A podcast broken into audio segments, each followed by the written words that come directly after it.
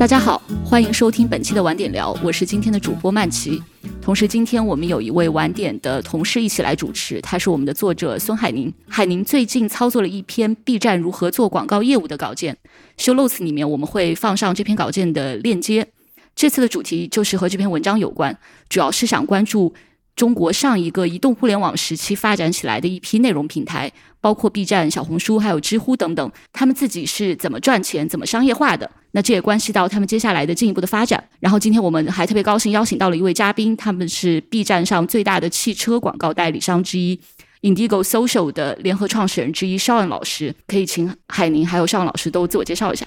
大家好，我是晚点作者孙海宁。前一段时间，我操作发布了 B 站催熟广告这篇文章。文章写的大大概内容是 B 站在保护内容生态和增加广告收入之间的纠结和取舍。当然，这不只是 B 站自己的问题，可能所有的内容社区做广告都会面临相同的困境。也是因为要写这篇文章，所以说我认识了邵安老师，并有机会和他交流一些观点。Indigo Social 它的业务也横跨小红书、B 站、知乎等内容社区。邵安对于广告主和内容社区的商业化有很深的观察，而且也有很多的实操经验。各位那个玩电聊的朋友们，大家好，哎，别叫我邵老师，叫我项目就好。嗯，我呢曾经是新闻人、广告人呢，但是最终呢，其实一直想做一个内容人，致力于想帮各个品牌去提供社交媒体上内容营销体系化的一些策略。那从实际履历上来说呢，其实我其实算是一个蛮老的人了。零六年进入营销行业，前十二年一直在同一家公司做策略、媒介和内容的操盘。那在一九年。呃，一些机缘巧合的情况下，看到了一篇文章，叫做《李斌二零一九最惨的人》。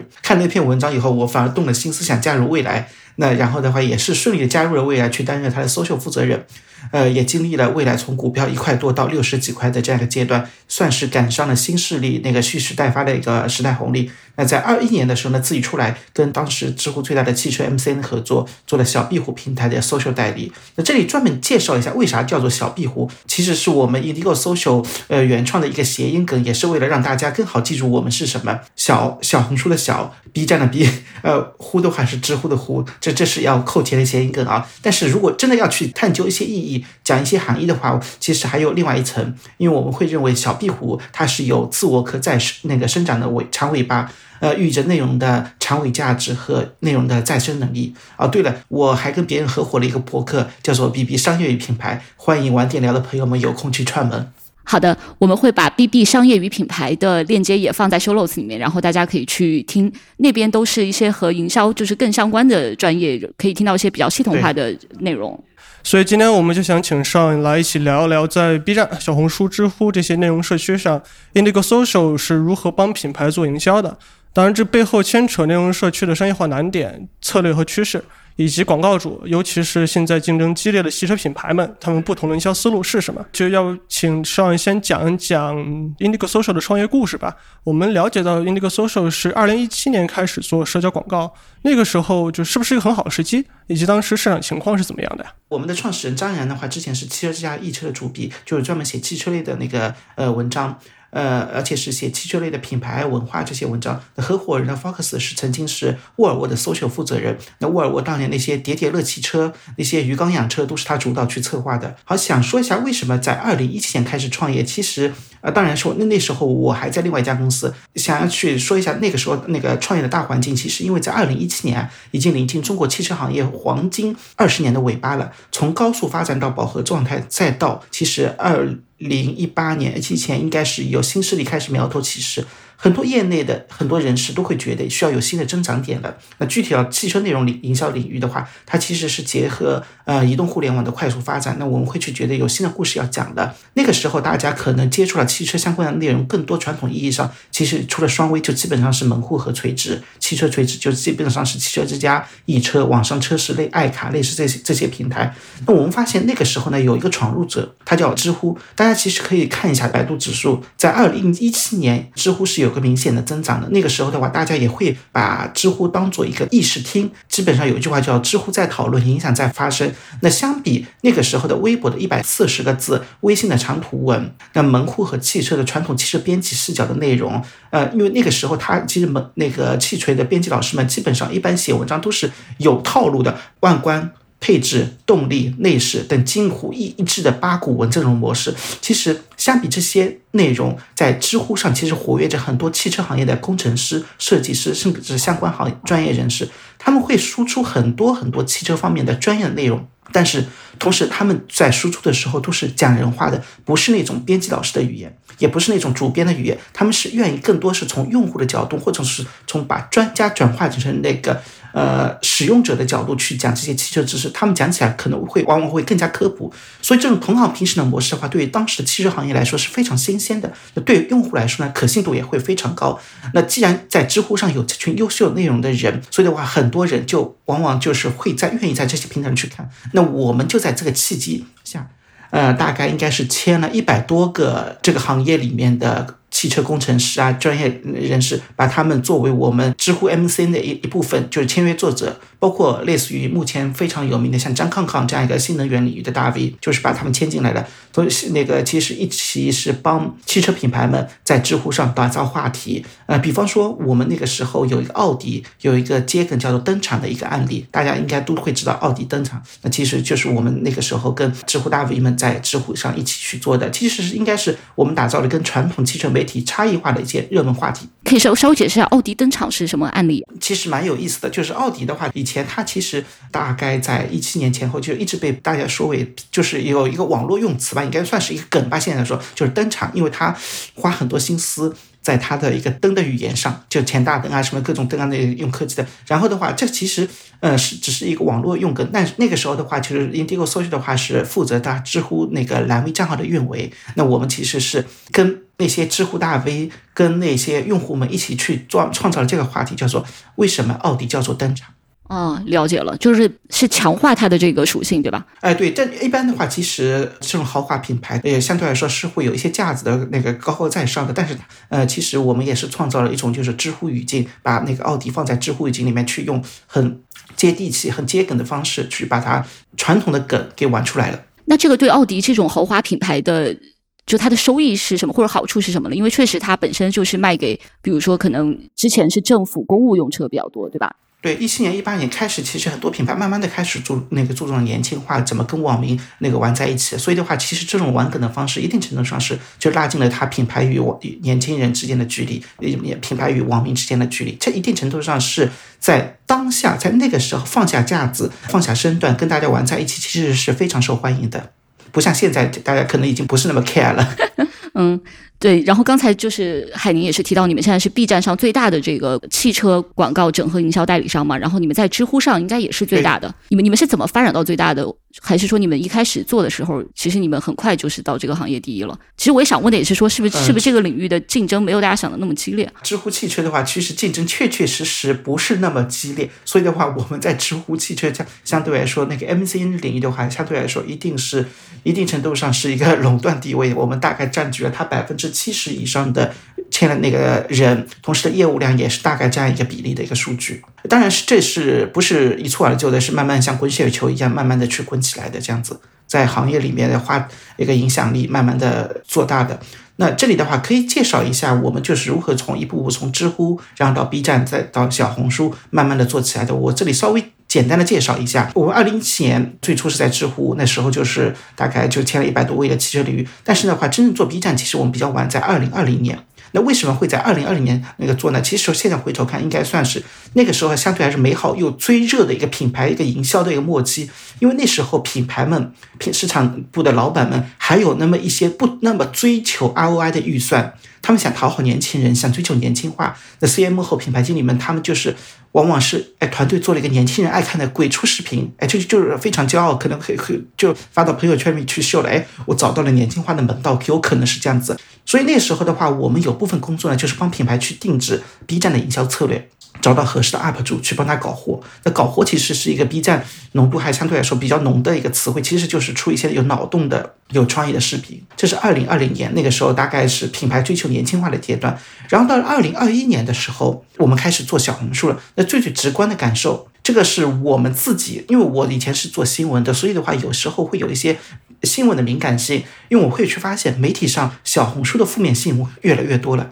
那个时候就是媒体聚焦在小红书上，关于是它的滤镜问题、炫富那个价值观的问题。很多人看到是热闹，但是我们可能看到是价值。有几个价值，第一个是流量起来的，因为上小红书的人越来越多了。第二个的话是场景生动。其实我们会去发现，小红书的图文其实是能够非常好的演绎它的品牌的生活方式。然后的话，确确实实，小红书的商业化布局，尤其是汽车行业的商业化布局，也慢慢的开始在二零二一年起来。它的蒲公英的一个平台搭建也是在那那个阶段起来的。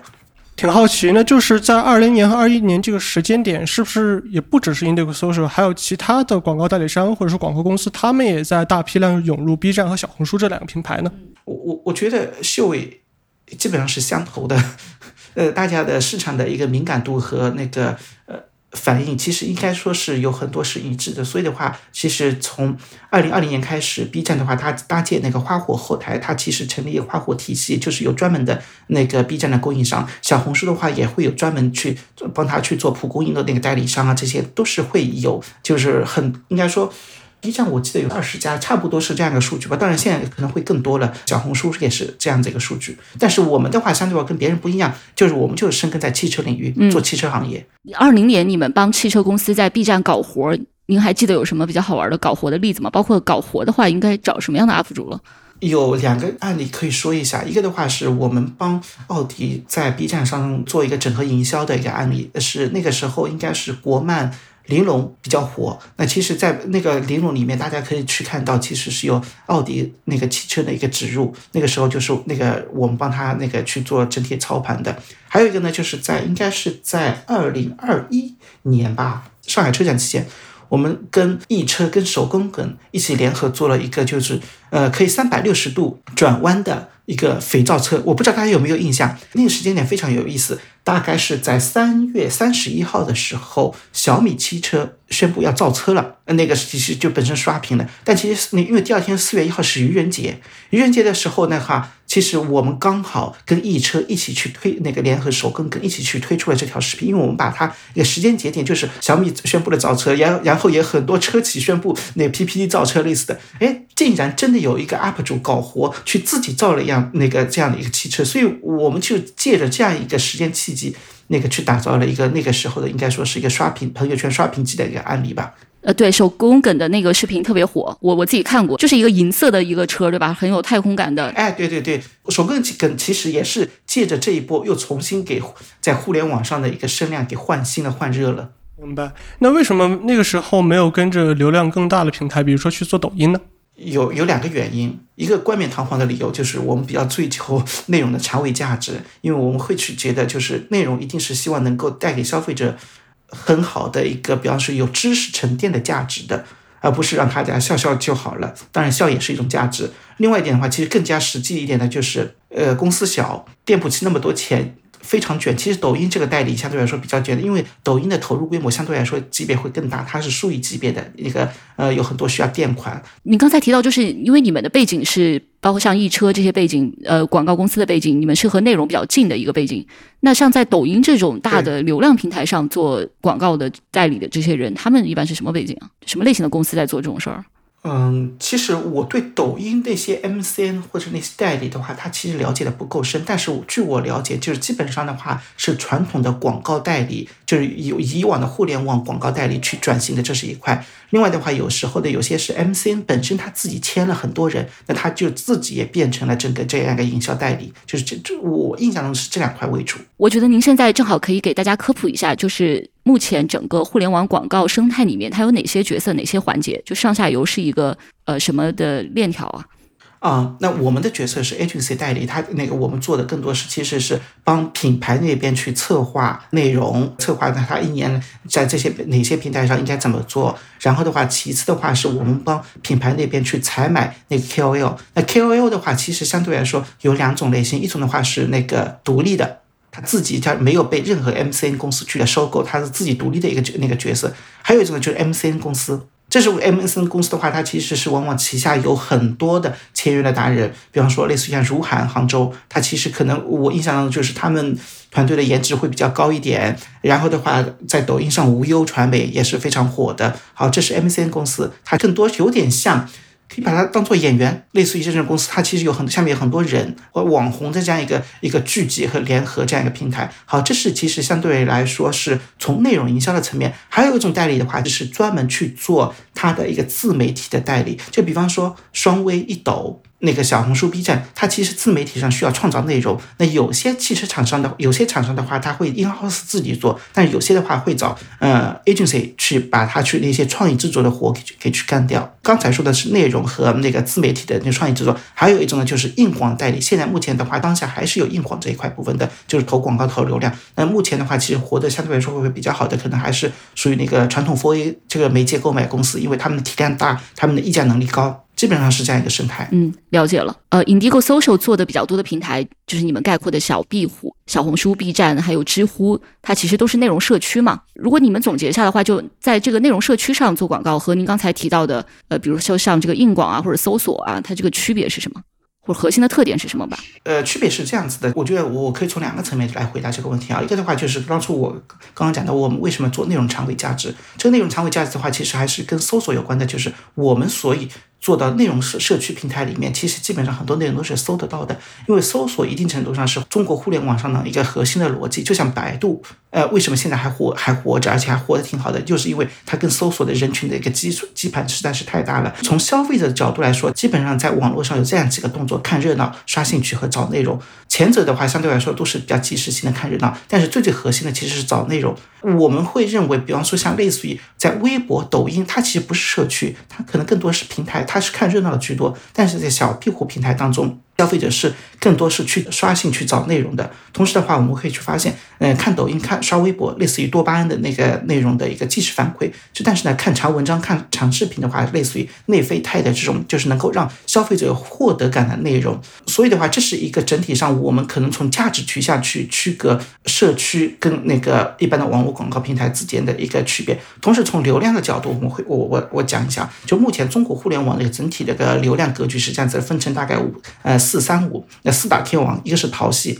第二个是腾系，第三个是杜系，就百度，第四个是斗系。基本上它的月活是在九亿和十一亿之间。那这些平台更多是。流量逻辑的生意是就网络广告相对来说比较多的一个平台。那三单的话是京东、美团、拼多多，他们的流量大概是在五到六亿。那它其实纯粹的电商逻辑，那个就是卖货。那另外的话，五五个是相对来说比较小的，是内容社区，快手、微博、红书、B 站和知乎。那他们的月活是在一亿和四亿之间。那具体从区隔来上来讲的话，快手是老铁。课代表，他相对来说在嗯三四线城市相对来说就会玩的比较溜。那微博的话是舆论课代表，大家的无论是时政的舆论也好，或者是娱乐八卦的段子，大家都会去在微博上去上看热搜这样的。那红书的话是中产生活方式的代表，B 站的话是年轻客的代表，那知乎的话是高知的一个代表。其实这些平台的核心内容是内容逻辑，是内容社区。嗯，所以相当于就是前面两个类别，你觉得是没有分人群的，然后最后一个内容逻辑是比较精准的，人群有分类的。哎，对的，是的，因为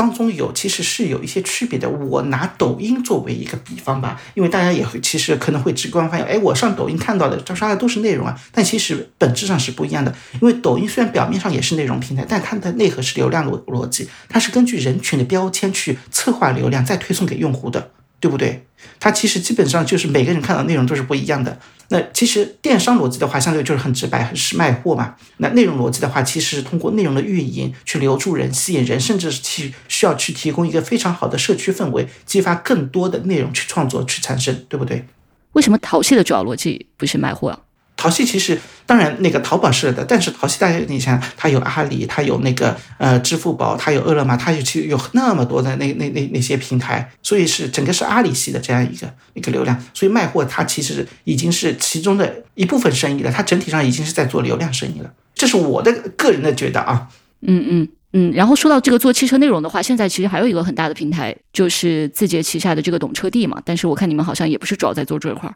你可以给大家介绍一下，就懂车帝它是一个怎样的商业化生态吗？啊，懂车帝的话，它其实相对来说，可能因为它是在字节那个体系里面的，所以的话，它的一个形态跟字节是相对来说是比较类似的。我我我们会把它称为是认为是汽车图文版的抖音。为什么这么说？它当然，呃，它创造的内容更多是来自于 PGC，就是专业那个选手、专业编辑去创造的内内容垂直平台。但是它因为算法会非常领先，所以的话，它相对来说它的那个内容其实可能会更加贴合消费者的那个人群的标签。同时的话，因为它人群标签非做的非常细，同时它的其实在营销上或者是它在卖货上的打法做法，其实也是相对来说比较激进的。我是听说，就是它可以做到跟客户去承诺 CPS，就是按销售线索去卖它的资源，卖它的一个呃内容。CPS 就是销售线索的意思是吗？哎，对，是那个 cost per sales。呃，在懂车帝上，如果车企要获得一个销售线索的成本大概是多少啊？现在？嗯，不同车企应该是不一样，但是以往因为我之前就是大概做了十多年的媒介吧，大基大概基本上是会有一个衡量的一个一个标准线的。CPS，它基本上的话是在三千左右算是很好，但是一般的话是汽车媒体，呃是不会承诺 CPS 的，就是大家不想把自己逼得太绝，一般的话其实平台的话其实承诺给介绍的是 CPL，那 CPL 的话就是 cost per leads。这个例子的话，其实就是比方说，可以，比方说对你这个品牌、对你这个车型是有兴趣的人，呃，甚至他们还会分 hot or warm，就是很热的例子，就是到了店就是意向很浓厚的，在最近三个月内可能就有买买买车意向的人。那一般的话，就是垂直类的媒体和效果类的媒体会承诺。那效果类的话，大概是在两百到五百美元之间；那垂直类的话是一千左右的一个水平，基本上都是很好了。您说的这个两百到五百和一千，你说的是 CPL 是吧？就是只是兴趣的那个。哎，对 CPL，对对对，但它不算兴趣，它已经是兴趣下端了。嗯，兴趣的话，我们会用 CPV 来评判你这篇文章，我有兴趣读，那我就是按一个阅读成本去算。然后的话，再上面是一个 CPM 曝光成本，就是我看到了你的广告。所以 V 是 View 是吗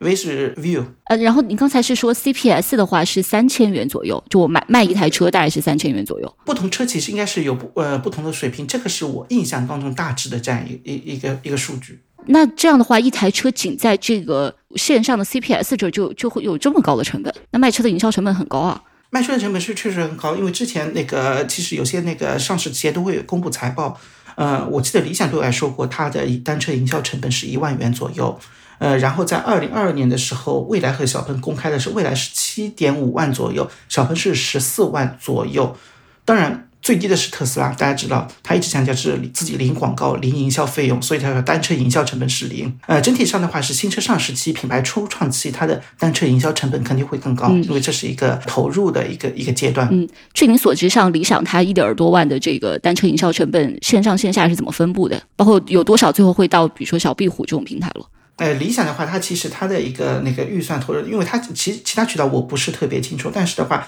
呃，它其实每年都会有一个重点营销渠道，因为理想本身的话，它是在微博上相对来说，因为它是微博 king 嘛，就是他自己那个在微博上经常会去说一些非常引人关注的话，所以的话，他在微博上营销投入相对来说，我不不能说是他的营销投入吧，有可能是相相对来说，嗯，应该算是低的，因为他跟那些那个科技数码啊这些博主关系都蛮好的，但是我知道他。其实一直是会有非常清晰的策略。我记得在二零二零年的时候，他是重点去投入那个抖音的。那个时候，他专门找了一批呃抖音类的那个旅行博主和汽车大 V 博主去西藏，因为那时候他的推出的车型是理想 ONE。理想 ONE 的话主是主打，因为它是增程模式，所以的话是那个没有里程焦虑的。大家因为开着理想 ONE，它是可以去更远的地方。大家他在抖音上那个营销的一个那个概念概念就是去远方。所以我们会去看到，应该是胡歌啊，类似这些人，呃，在呃西藏那边那个开着那个理想 ONE 去那个潇洒，这是在二零二一年、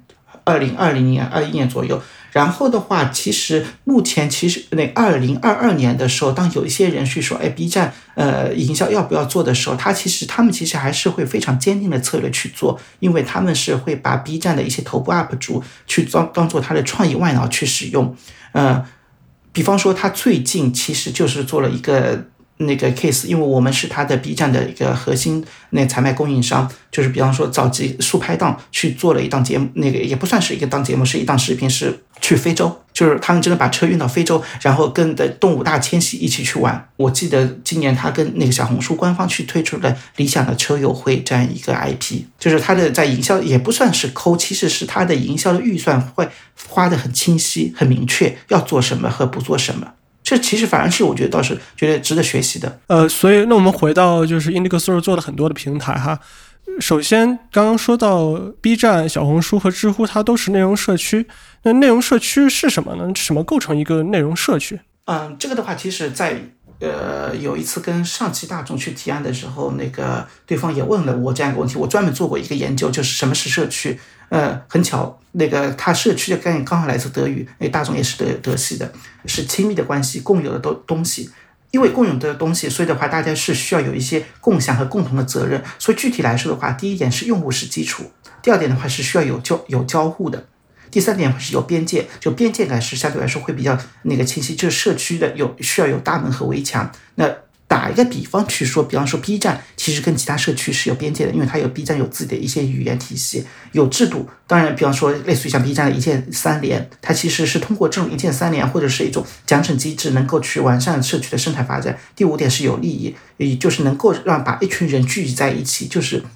其实每个人，我觉得上那些网站都是为有一定程度上是有目的性的，在这个目的上，那个在某个平台上，他有利益可可获得，就有这种获得感，所以的话，就相对来说就愿意去上。所以整个内容内容社区的话，我会认为是一群人的聚集，可能是相同的爱好，有共同的语言，有一些约定俗成的那个准则。但是的话，社区一定是有排外性的。这其实也是为什么之前。B 站当中的一个生态，你就是之前那些我们去做那个 B 站那篇文章的时候，会去了解到，哎，有很多 B 站的用户是反对有些外来者的，有反对那些就是太硬广层面的一些东西的。拼多多倒是一直在 B 站坚持投硬广啊，它好像是它是不惧这个社区的反弹的。哎，对，B 站的用户其实都很感谢拼多多养活了很多他的 UP 主。我我具体不知道，但是我了解到很多电商媒体在 B 站上去做那个硬广投放，它能够去获得新客，新客的占比从 B 站的线索来说是占比是最高的。是的，是的。那其实还有一点就是刚刚提到 B 站、小红书和知乎都是内容平台嘛，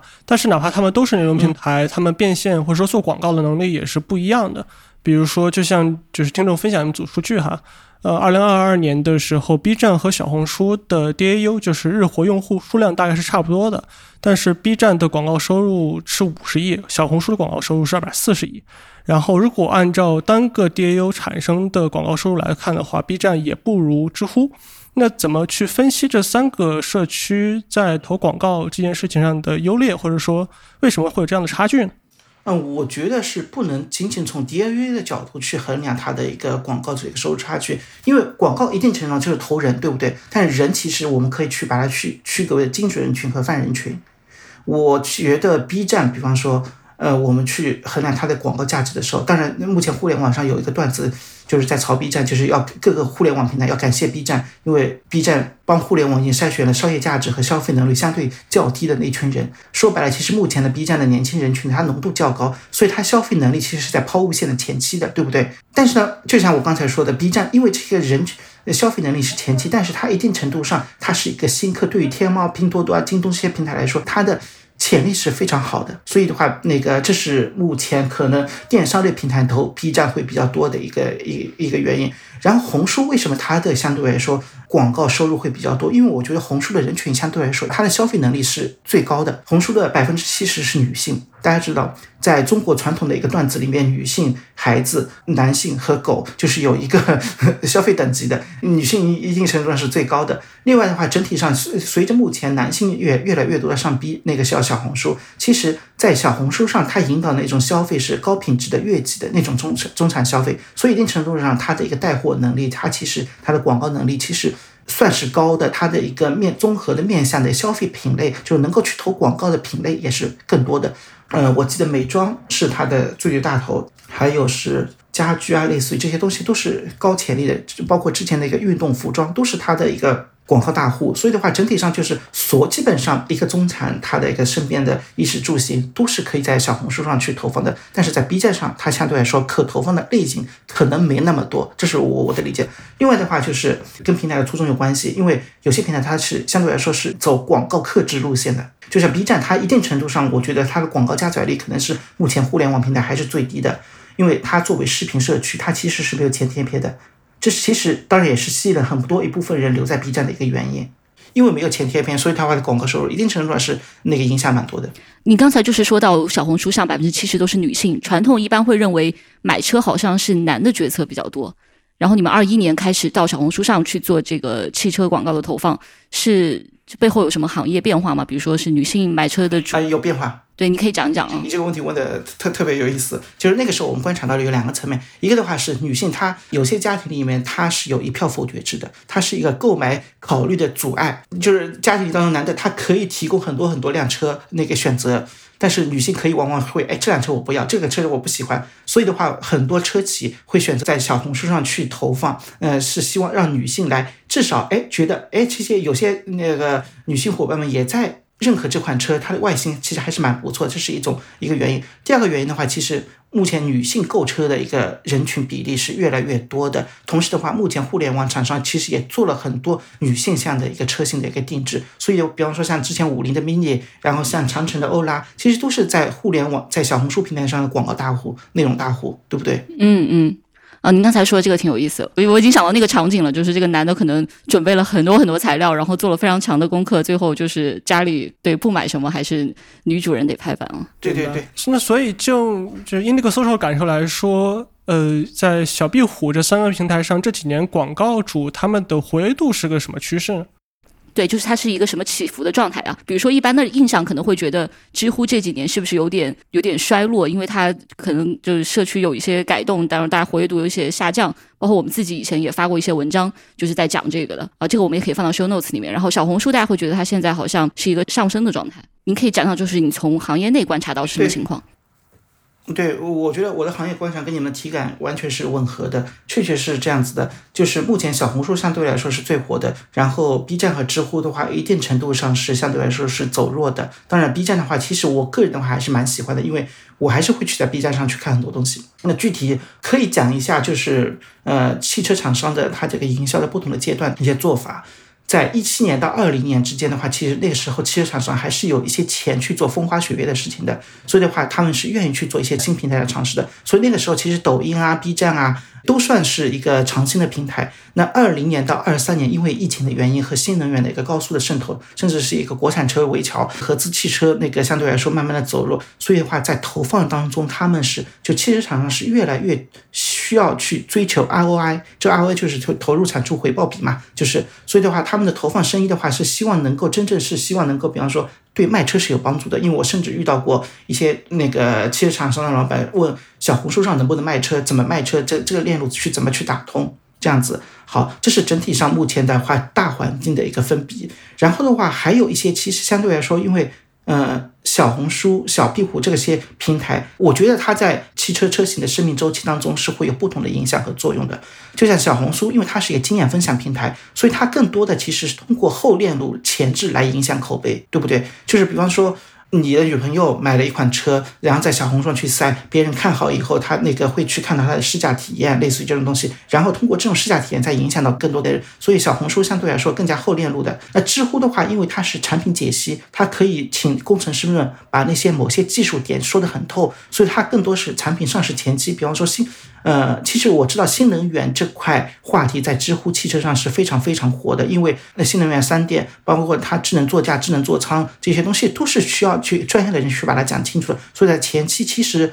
是非常需要的。所以的话，即使是当下整体上可能在知乎上的投入的预算在减少，但是它还是。我觉得明智的一些汽车厂商品牌主们还是会愿意去投汽车的。那 B 站的话，它可能更多的是在上市期去找一些年轻人去搞活。这个搞活的话，其实有两种层面。一的话的话，就是我身边其实有这样一个案例，就是他不是我这个营销行业的，但是他以前是看汽车媒体的，比方说像懂车帝、汽车之家那些评测老师的文章。但是因为这些老师其实是吃百家饭的，所以他说的话不一定是最真实的。但是他们会去发现，在 B 站当中有一些年轻的。UP 主他们也可以评车，他们也可以把车讲得很清楚、很好玩。所以在 B 站的话，它在上市期可以通过 PR 定性定调一起去做这样一个营销的作用。同时的话，因为 B 站上大家有很多圈层，大概有几百个细分圈层，其实可以去做脑创意脑洞的视频。嗯嗯，您刚才说就是现在整个行业有一个变化，是车企从风花雪月到务实卖车。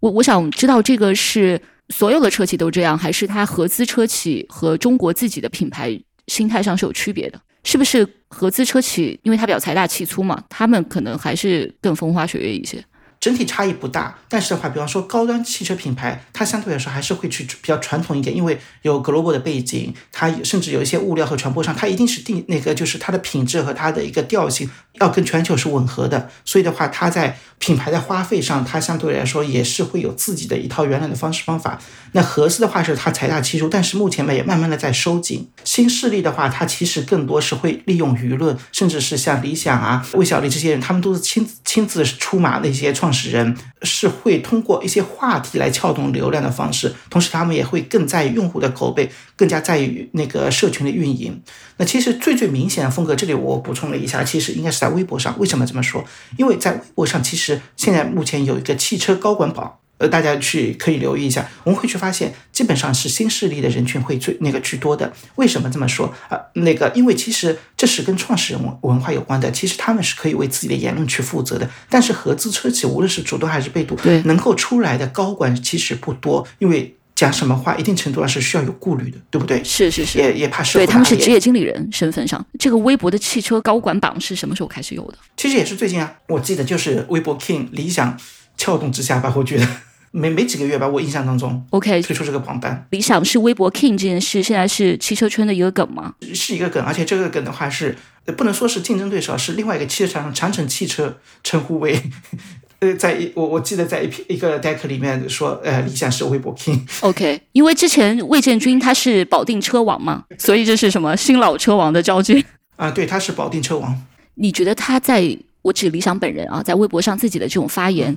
也是计划的一部分吗？我觉得是，就像伊隆马斯克在推特上那个，我觉得理想就差去收购微博了，这个类比很有趣好像他。自己在微微博上自嘲过。嗯，呃，我我我也想问一下，就是一些提案的小故事啊，因为我想知道这些车企是怎么适应这种新的平台的。您刚才也提到，你们有服务过奥迪，还有大众，这都是一些比较传统的，而且它总部是在海外的车企。那他们能理解原生于中国的这些网络平台的特点吗？然后新势力又是怎么去理解这些平台的特点的？呃，能理解这个，因为其实基本上在中国操盘的人，基本上还是呃中国土生土长的营销人，因为中国土生土长的营销人，其实他们的实力、他们能力也是越来越强的。但是我觉得是整体上的话，就是会有一个变化。这个变化的话，就是以往我们跟客户去提案的时候，我在十年前跟客户去提案的时候，往往会去强调 core idea，就是以 core idea 为核心的一个整合营销的思路，一处水源供全球这样子一个传播打法，就是我定一个。主题 idea，然后传统 ATL 那个 ATL 公司去拍一条片子，甚至是一个文案一一个金句，就像不不是所有吉普都叫吉普这样一个一一句话就能够打动所有人。但是慢慢的我们会去发现不灵了，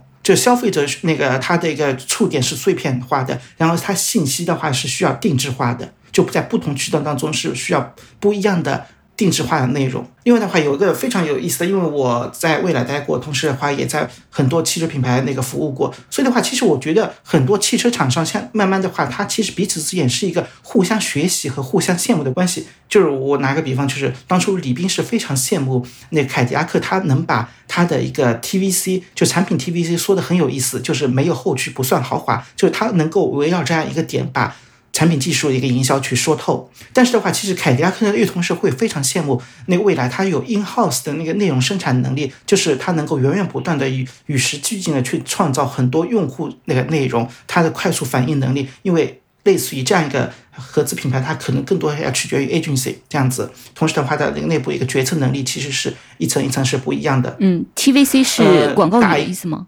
哎，你说，我说 TVC 是广告语的意思是吗？你刚才说，就凯迪拉克的 TVC 是哎，对对对，就是一条视频这样子。甚至的话，我可以再补充一下，就是凯迪拉克类似于传统豪华汽车品牌，它其实把会把一合资汽车品牌会把一年的一个 master plan，就是一个主的营销地图做好，整合营销打法大概什么样什么样。都是会提前预置好的，但是类似于像魏小李，他其实是没有年度规划的，他是都是在不断的迭代优化的，就是最近打什么，怎么去打，他可能一年就只有一个事情，比方说 New Day 新车上市，那个类似于，然后基于这样一个，然后他再去倒推要做什么做什么。就是不会像合资品牌，嗯，去做。哎，我新车上市有上市预热期怎么做？我传播期怎么做？维维维持期怎么做？类似于这种。我觉得现在确实也很难做年度规划，因为中间一些大的节点可能也是会变的，变化太多。嗯。比如说像理想，去年它上这个 L 九的时候，其实它是提前上和提前交付了。对，嗯，所以这个确实要跟着市场环境去调整吧。我觉得变化太快了。是的，是的。所以这个其实一定程度上对品牌的传播动作来说，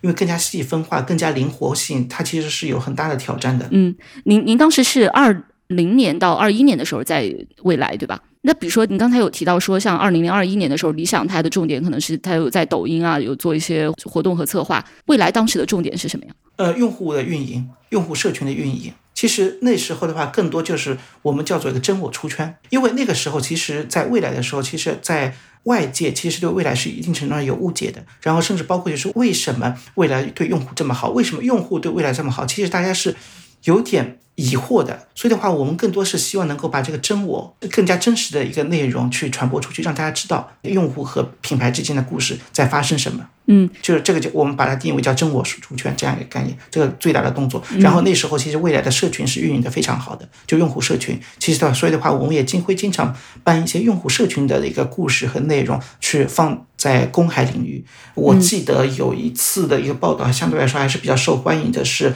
呃，在疫情期间，其实武汉的疫情期间有好多个未来用户，他本身是医生，所以的话他前前去武汉支援。然后的话，我们也是把这些故事请了三联生活周刊的记者去。报道，因为那个时候也刚好三联生活周刊，其实通过疫情的报道，也是在社会上非常有影响力的。所以其实更多的是就是一个真我出圈。像这一块儿，它是 social，因为您之前是在未来的 social 嘛，是 social 部门负责，还是未来的这个用户运营的部门负责，还是你们联动有一个协作？是联动的。但是呢，这个问题的话，啊你问的其实蛮有意思的。呃，我我我想稍微补充说明一下，就是 social 部门在整个汽车领域的一个发展，就是一开始其实往往是没有 social 部门的。我记得我零六年刚刚入行的时候，那个时候去。呃，上汽通用提案去上汽大众提案的时候，它其实它我们对接的更多是市场部门，然后对接的是品牌专员，然后慢慢的，呃，什么时候开始有搜索的话，应该是有两个触动点，一个触动点的话，其实是类似于像双微开始那个起来了，微信公众号这些起来了，所以慢慢的更多是。呃，有很多小编去运营了。那小编这些人越来越多，B 站需要小编，小红书需要小编，抖音需要小编。那这个人的话，这群人可能会聚集在一起，会形成一个部门这样子。第二点的话，就是呃，像类似于魏小李啊这些平台，它就是机构的，它组织都是非常扁平化的，它会有专门的。销售部门，然后的话，很多车企那时候合资车企、国产车企也是希望能够去学习他们的高效率，呃，所以的话也会慢慢开始设置销售部门。但是呢，还有整体上的话，目前有两种趋向销售放在哪里？有一种呢是核心的，比方说是放在。公关部门有一种的话是放在它的品牌传播部门，当然还有一种的话是那个独立出来作为二级部门。因为其实一定程度上，但凡只要不背销售指标，销售一定程度上在风花雪月的年代，它是还是一个能够出活的一个一个有有亮点的一一个部门。所以的话，有时候说实话，有些企业内部会争，就是哎，搜秀部门应该是放在公关还是放在品牌？它内部会打架。放在市场的话，就是要被销售的，对吧？我理解。如果放在品牌，就是不是不是，市场部是统领那个品牌和销售的，基本上都都不会被销售，品牌营销那都不会被销售指标。那现在有被销售的趋势吗？因为您刚才也说现在比较追求效果嘛。有啊，因为如果你的老板是同时还管销售的，他当然是希望能够两只手都都能发，左手右手都能发发挥的很好。嗯嗯。嗯，然后您刚才也提到说，之前车企可能我一年有一个大计划嘛，然后我有一些节点，我可能每个节点该干什么，我最后有什么效果，这都比较确定的。那现在这个市场变化这么快，然后投放的手法也非常多，那车企它怎么去平衡我在各个平台去投放广告之后我的收益了？呃，我我怎么去衡量我是否达到了目标了？嗯，是这样子的，就是车企的话，它一定程度上，它在划全年预算的时候，都是会有一个，呃，首先有一个预算的一个体量大概是多少，对不对？然后的话，其实每个体量的话，它就是哪些钱，呃，花在品牌引那个传播的上端，哪些是花在那个就是核心圈层的打透，哪些是花在那个销售漏斗的下方，都是其实是有规划的。以前我们经常会去说，市场部一定要把。钱花的漂亮，就是市场部不会花钱，它是一定程度上是有问题的，对不对？当然这不是指乱花钱，因为都是会有第三方审计啊、监测公司去去做合规的一个调查的。但是的话，一定程度上都是目前的话，相对来说，它取的收益会有非常明确的一个对比。同时的话，根据漏购买漏斗这样一个上端下上中下端每一端都是会有一些衡量的。然后目前的话，确确实实大家都会去非常看重收益或者是 ROI 的回报，比方说要一比一啊，这样甚至是是希望能够就是有有是最好，没有那如果能有一点也是更好的这样一个做法吧。我觉得实在做不到嘛，就是赔偿资源啊这些，就在媒介投放的时候。哎，能稍微解释一下什么叫补偿资源、赔偿资源吗？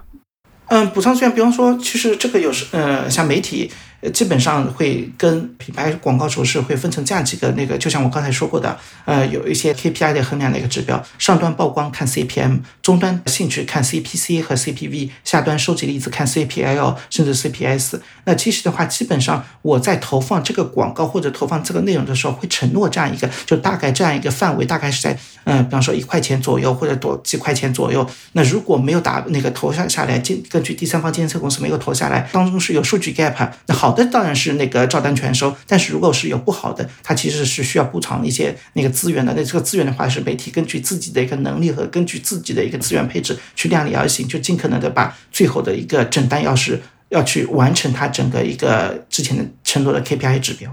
呃，那呃，车企在平台上投广告的时候，有没有说做出效果大大超出预期的案例呢？嗯，其实这个的话相对来说会比较少。为什么这么说呢？就是。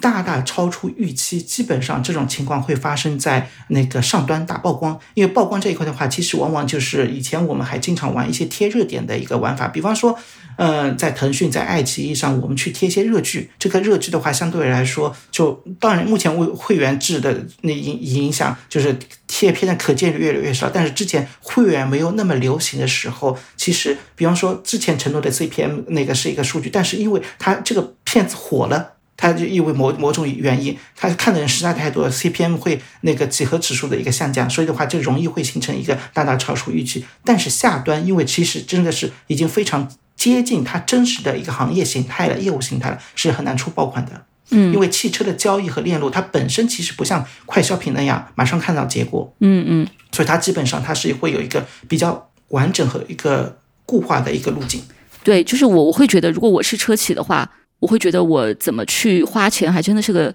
挺复杂的活儿啊！是的，这是一个感性和理性结合的，因为你纯粹从媒介的角度去做数学，它其实不能解决不了营销层面一定程度上需要一些 sexy 的一些打动人的一些点的，嗯，对不对？嗯，但是如果你纯粹只是讲非常感性的故事，就又不做媒介上做一个科学的预测分析，其实也是很难的，对不对？有可能是钱会乱花，把没花在刀尖上。就是从外部观察的话，会觉得理想这个公司是非常精于数学的，然后未来可能会做一些。就是让你觉得会有些人文关怀，然后打动人心的一些东西。你们应该是他们的代理商啊，就你们跟他们接触的话，你觉得是这个样子的吗？还是可能我们这个理解差差差不多这样子？我我们现在没有服务未来，我们是理想的 B 站的一个呃供应商，所以的话，但是整体上的一个感受感官是一致，体感是一致的。他们他们最近好像是在搞一个什么新的就是组织调整吧？他们要把研发和销售市场叫什么？他们内部那个说法叫互锁。互锁的更紧密，就是把整个 IPD 的这个 IPD 是服务于研发系统嘛，然后它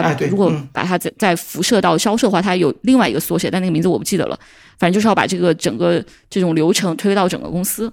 这个应该是他学习了理想，因为本身他在那个得道上他讲讲过，他自己是学的华为，微博上也讲过，他是比较参考华为的做法的。华为的话，其实呃延产销其实呃锁得非常好。对，我就挺好奇，这个在汽车这么长链路的销售上，他是怎么做到的？因为汽车的，它基本上是除了买房之外，可能中国家庭会买的就还挺贵的一个东西啊。它整个决策还挺复杂的。对，汽车的一定，它研发周期相对来说还是比较长的，所以它的研发周期如如何跟上营销周期，其营销的推广，其实一定程度上。蛮难的，这个的话也是目前很多合资车企相对来说遇到的难题，因为它的那合资车企那个进口车企，它的车是外方去定制的，它的其实一定程度上很多中国的市场部，他拿到这款车，其实基本上就车已经长成这样子了，它在营销层面其实是没办法去改变的，所以它是迫不得已是需要从在营销上反过来帮这些产品去说话。但是的话，新势力它其实是因为在在国内他们的一个互锁，所以的话，他们的那个研发和营销那个生产其实是就可以，我觉得至少是可以放在一起，坐在一起去沟通，对不对？如何去做的那个把传播的点设置的更好，这其实也是目前很多呃车企呃学习华为，它有个 Go to Marketing 这样一个部门，我我记得应该是这样子的，那个去把市场推广和产品的研发做得更加紧密，这样这样一环，嗯嗯，就叫 GTM 经理。就据您现在了解的话，车企在这些不同的内容社区平台上，他们的投放大概是什么分配啊？就比如说哪个是最多的，然后哪个会可能会相对少一点？总金额上，我还是回回归说那个社区平台吧，抖音最多，其次小红书，然后的话 B 站、知乎、微博，呃，微博应该是在中间。为什么抖音会最多呢？因为感觉抖音它本身内容，呃。视频就很短，也没有办法在短时间内呈现车企想要呈现的全部深度内容。为什么他们会是第一个？两个层面啊，这个我觉得有你这个问题问的很有意思。一个层面的话是抖音的那个人群的一个标签好，它从 A 一到 A 五人群，它其实是算的是非常精准的。所以的话，当你有在抖音上有去投入的时候，它相对来说在每一环产生了多少，就是 A 一、A 二的培养，A 三的一个产生。就之之前不是有一个段子，就是全网都在。找 A 三人群嘛，对不对？然后 A 四 A 五的那个获客和那个口碑的一个传播，它其实一个链路相对来说会形成的比较好。好，因为形成的比较好，算法比较精准，会变成第二个原因就是可汇报。因为为什么这个可汇报其实是在市场部当中是非常重要的，就是如何去说服老板、市场部老板，甚至是说服采购出钱的那一方，就是为什么我要做这些投入？那因所以可汇报是一个非常重要的，就是因为有数据效果去可衡量，就花的 ROI。花钱的 ROI 能够一五一十的讲出来，但是有些平台上是很难讲的。上可以给大家解释一下什么是 A 一到 A 五人群。其实 A 一到 A 五人群的话，相对来说其实是因为是抖音的自己的一个算法系体系。但是的话，这个 A 一 A 到 A 五的话，它也不是生搬硬造那个出来的，就是有这样一个约定俗成。A 一一般是指对这个品牌的了解，A 二的话，它是能够去吸引到、去互动到。这样第三个的话是问询，A 三这是 A 三，A 四是行动。A 五是用户，就基本上是有这样一个一个逻辑的一个划分，因为这个清晰的一个逻辑的划分，所以的话，它相对来说是非常可汇报的。嗯，这不是抖音自己发明的，对吧？这是一个营销里的一个系统、一个体系吧？它应该算是这样一个逻辑体系呢，是一直以来就有的。但是呢，抖音的话把它归纳成 A 一到 A 五人群。哦，明白。所以这个是当。抖音就是有了这么细的数据和这么强的数据能力之后，它相当于是把以前已经存在的一些营销理论给它做得非常精准了，然后可操作了。对，抖音相当于是把用户在抖音端或者说整个字节系的。应用程序的行为，把它去映射到这五 A 人群。他们比如说 A 一人群，他可能只是看这个内容；那 A 二人群可能就看这个内容，同时还搜了这个内容。对，就是它有一些具体的动作指标。那怪不得我就是这么会赚钱。抖音上说是每个人都有几万个标签，还是几百万个标签这样子，所以的话，它相对来说非常精细化。因为这种精细化，它是变成就是我的。投资在抖音上的投资，它其实是可被量化、可被看到的。所以的话，这也是会变成内部市场部去汇报的时候，比方说要去说服市场部的老板，去说服那个采购部门、花钱的出钱的部门的时候，哎，我知道我的钱花在哪里的。但是有些平台它可能就是会比较难。嗯，当然，它这些那个其实也不是说没有数据可汇报，只是这个数据相对来说相比较而言。难，这个难在哪里？一个是，比方说，类似于像 B 站和知乎，它的一个 CPE，它的一个整体上那个观那个点击那个观看人次，跟抖音是没办法比的，因为就像我一开始说的，内容的长尾价值，CPE 是互动，互动，互动是互动的那个概念。嗯，哎，这个营销领域有非常多的这个术语，就是大家会有很多缩写，这个，这个是就行业一直都是这样的，对吧？这是为了节省时间吗？对吧？这个可能是。因为大家知道，在国内的很多营销体系，呃，很营就一开始是 Four A 进来的嘛，对不对？呃，Four A 进来的，当然我们其实现在好多了，就是那种广告术语用的很少了，但是还是会有一些呃缩写这些词能够被大家会去通用。我们可以整理一下放 Show Notes 里边。对对，可以可以啊。跟大家说一下，就是我在另外一档播客，我们 B B 商业品牌，因为我们其实讲商业营销的故事，有很多营销圈的人。我们经常会用一些英语，然后被听友吐槽了。你们能不能讲中文？哦，我我还我还我还以为圈内会没有这个吐槽啊，我以为圈内大家应该是基本上都能听懂啊。呃，那都因为小小宇宙的那个听众也是有各各个人群的。嗯嗯。对，你刚才提到，你说就 B 站可能它汇报的这个数据可能会少一点，可能它比如说只有 CPE 或者怎么样啊？你有观察到就他们接下来又会有些什么调整，去让我的这个可汇报提高吗？还是说可能对有些形态的平台来说，它这个事情就比较难？我听说它那个下半年应该会有一个新的衡量指标，也是更加适合 B 站的一个衡量维度。就像我一开始说的内容长尾价值，内容长尾价值它不是去说真的要跟抖音去比观看人次，但是在 B 站上，它会推出一个观看时长，这个观看时长是单个视频它的一个沉浸度，这这样一个时长这个概念，我觉得这个如果能够去推出，还是蛮适合 B 站这样子那个本身它的一个呃产品形态的。对，所以大家其实一开始觉得 B 站就视频的播放次数变成播放时长，只是为了呃说我算法怎么重视一下我的长视频，其实它也有在为广告主或者说代理商去做汇报，然后这样一个考虑。哦。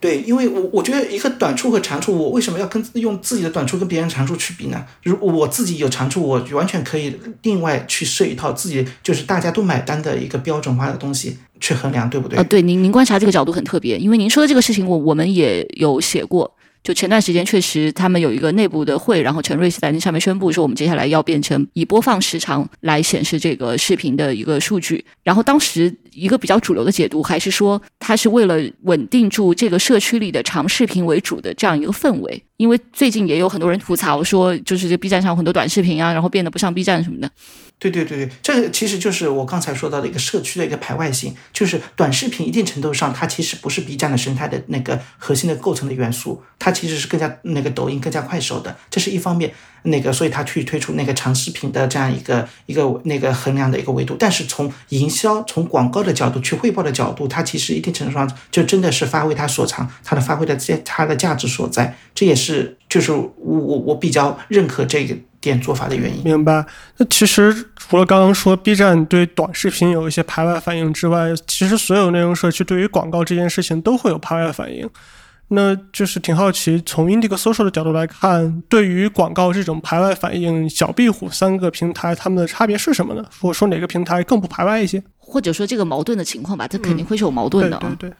嗯，其实不同平台肯定会有矛盾的。然后的话，我个人会观察到 B 站的冲突相对来说比较大，因为 B 站本身它自己的一个整个社区语言也是相对来说是最独特的。那我觉得知乎的用户是最不 care 的，为什么？因为本身那些产品形态它是需要。长文去解释的，所以的话，如果一旦是广告，即使是广告，它可能也不一定能够看得出来。大家只要有知识的获得感就好了。那红书的话，相对来说是最自然的，因为红书的整体上，它就本身就是一个生活分享的平台。那在生活分享平台当中，去带入一些广那个产品，也是相对来说就会比较自然了。同时的话，红书今年蒲公英它有一个新的举措，就是它如果是合作的商单，但它不会有推广或者广告这些字样。而且只要粉丝只要在一千以上，他就可以去接单，在蒲公英后台去成为 KOL。所以的话，整体上的话，红书我觉得是最拥抱这种广告和内容之间的这样一个品类的这这这样一个一个平台。具体的话，我还可以从品类的角度去讲，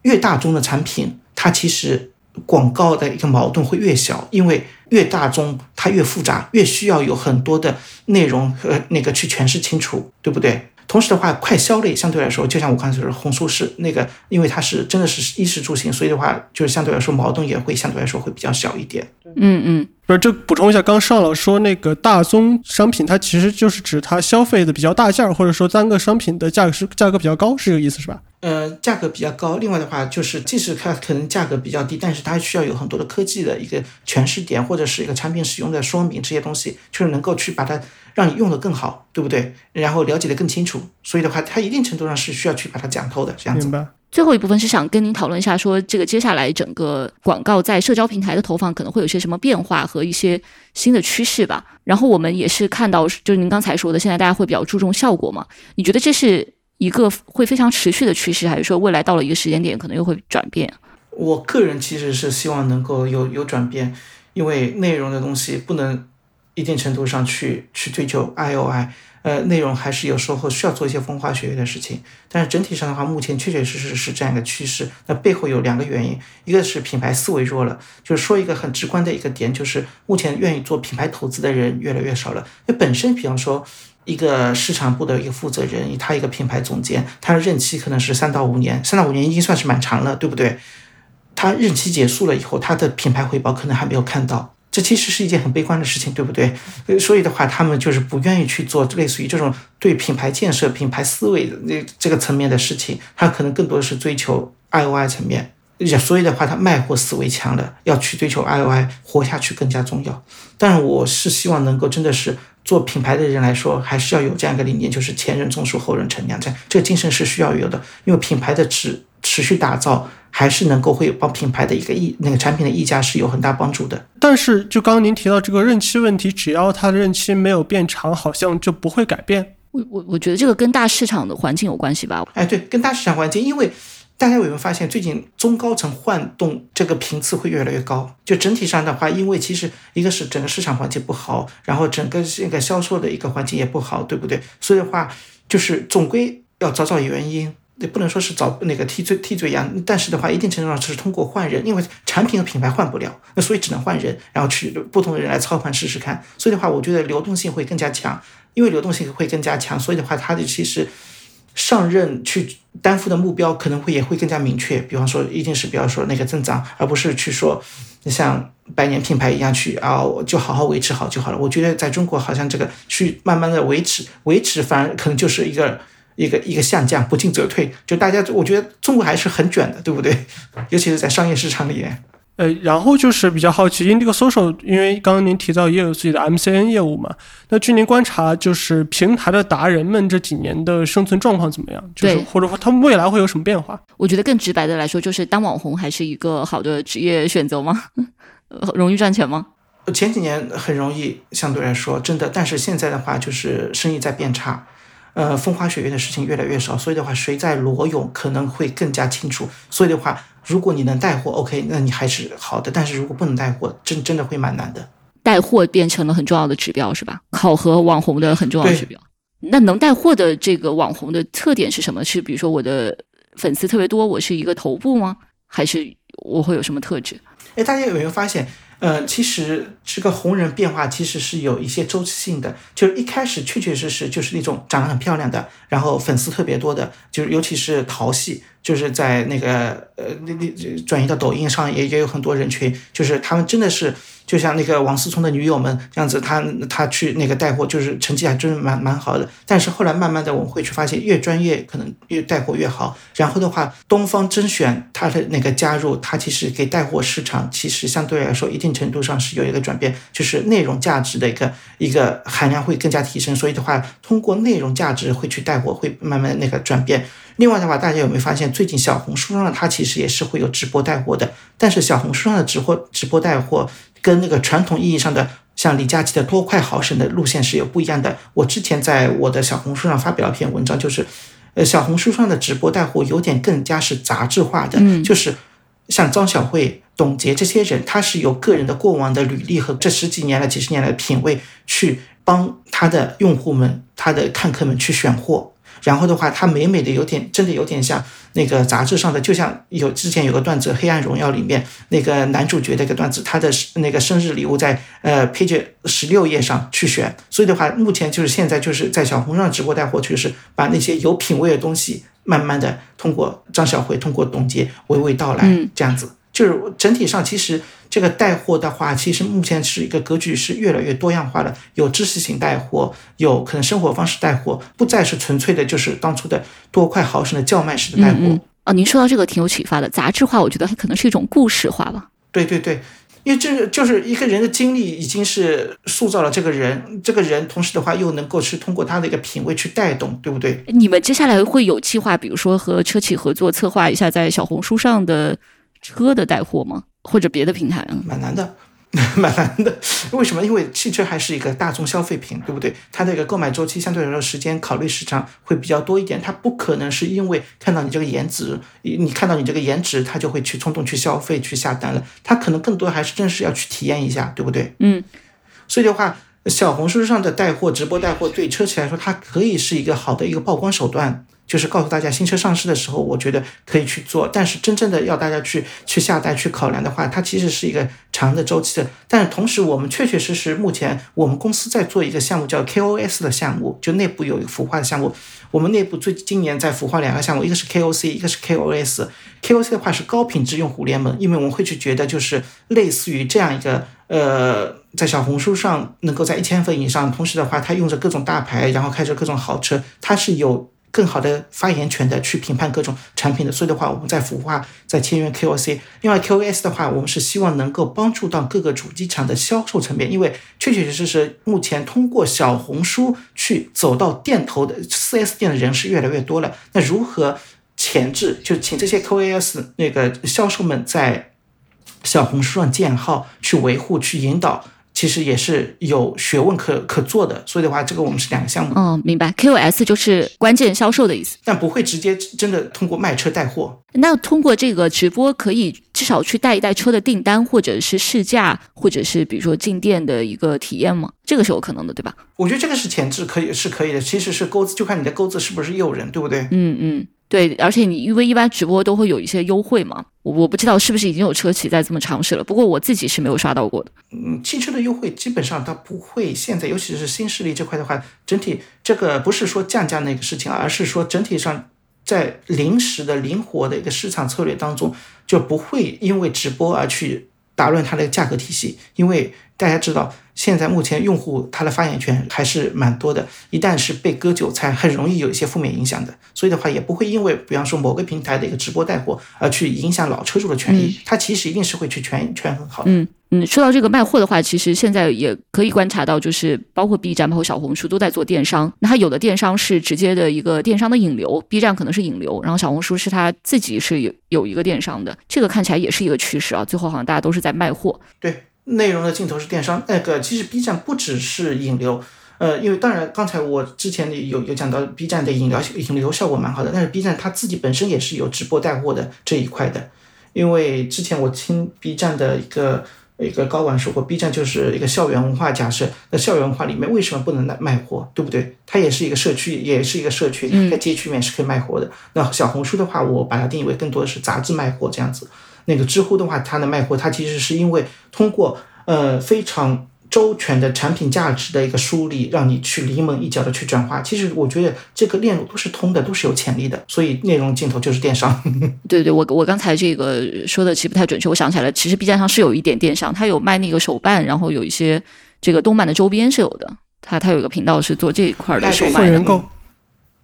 就我记得我们之前我有个客户是方太，那个那个也是尝试过那个直播带货的，也是有一定的效果的。这样子，就是现在其实真的还是取决于直播带货的人是谁，因为流量整个平台都是会赋予的，对不对？明白。但是在这些内容社区在追求电商业务的过程中，广告代理商他会不会被边缘化了？就你们自己的角色啊，你这个问问的太好了，就太扎心了。其实一定程度上，真的，如果所有的那个电商都能够那个去解决了，那广告代理商作用确实会被边缘化。因为广告的作用，其实很多时候它其实是在培养 A 一、A 二人群，对不对？但是我我相信，其实池塘里的鱼总会有一天会被捞完的。就 A 三人群总有一天会被捞完的，你还是必须去培养 A 一和 A 二人群。所以广告代理还是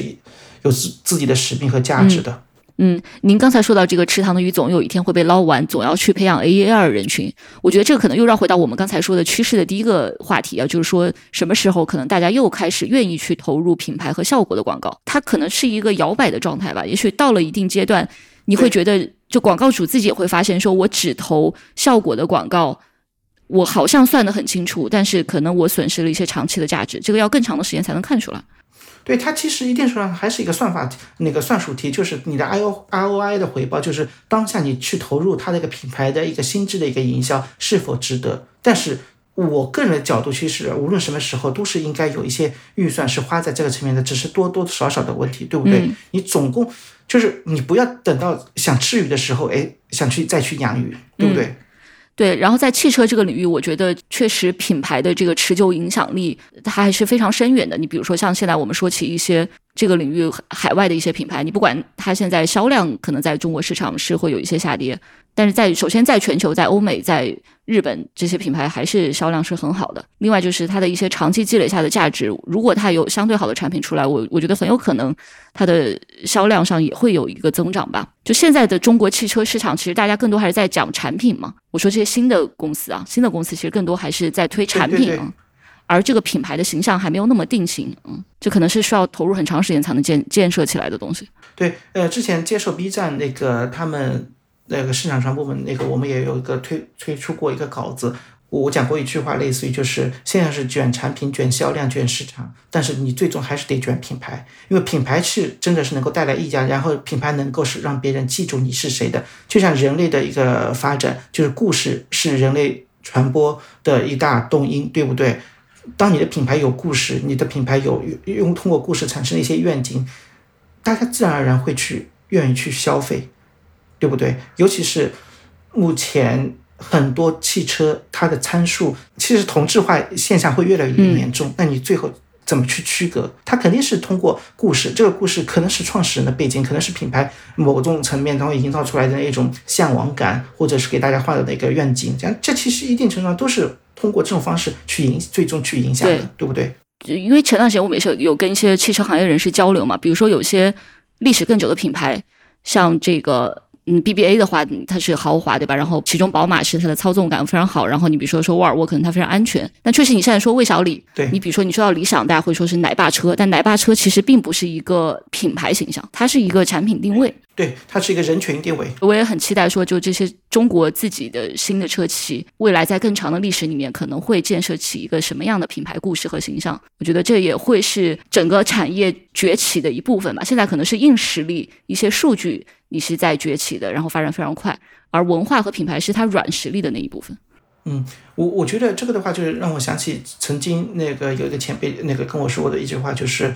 呃，目前可能更多的那个中国的一个汽车品牌在做从零到一的事情，然后慢慢的话是从一到一百，从一到一万，然后再慢慢的积累以后，才会有一些品牌的这样故事可以去讲。就是不同的阶段有不同的使命，对不对？不能说是现在大家做法是不对的。就品牌广告春天还是会回来的。我觉得刚才那个总结特别好，就是您说的卷产品、卷销量、卷市场，最终还要卷品牌。好，那我们最后插一个彩蛋问题哈，就是刚刚已经提到，就是 B 站、小红书、知乎他们都有过自己的光辉时刻。那您觉得下一个比较有机会的媒体是什么？播客它的广告价值是您怎么看呢？嗯，我觉得这个肯定是很多听播客和做播客的人都会比较关心的话题。嗯，呃，对，其实我们 Indigo Social 是非常青睐那些能够培养消费者品牌心智的渠道的。那播客本身其实它其实是非常沉浸式的这样一个传播渠道，它是一个很好的渠道，非常好的可以利用，比方说体育锻炼时间。通勤时间，那个日常劳作的一个碎片化时间进行信息传递。那其实它的受众相对来说，一定程度上除了年轻人这个通勤时间外，它其实很多会影响的是那些决策层。为什么这么说？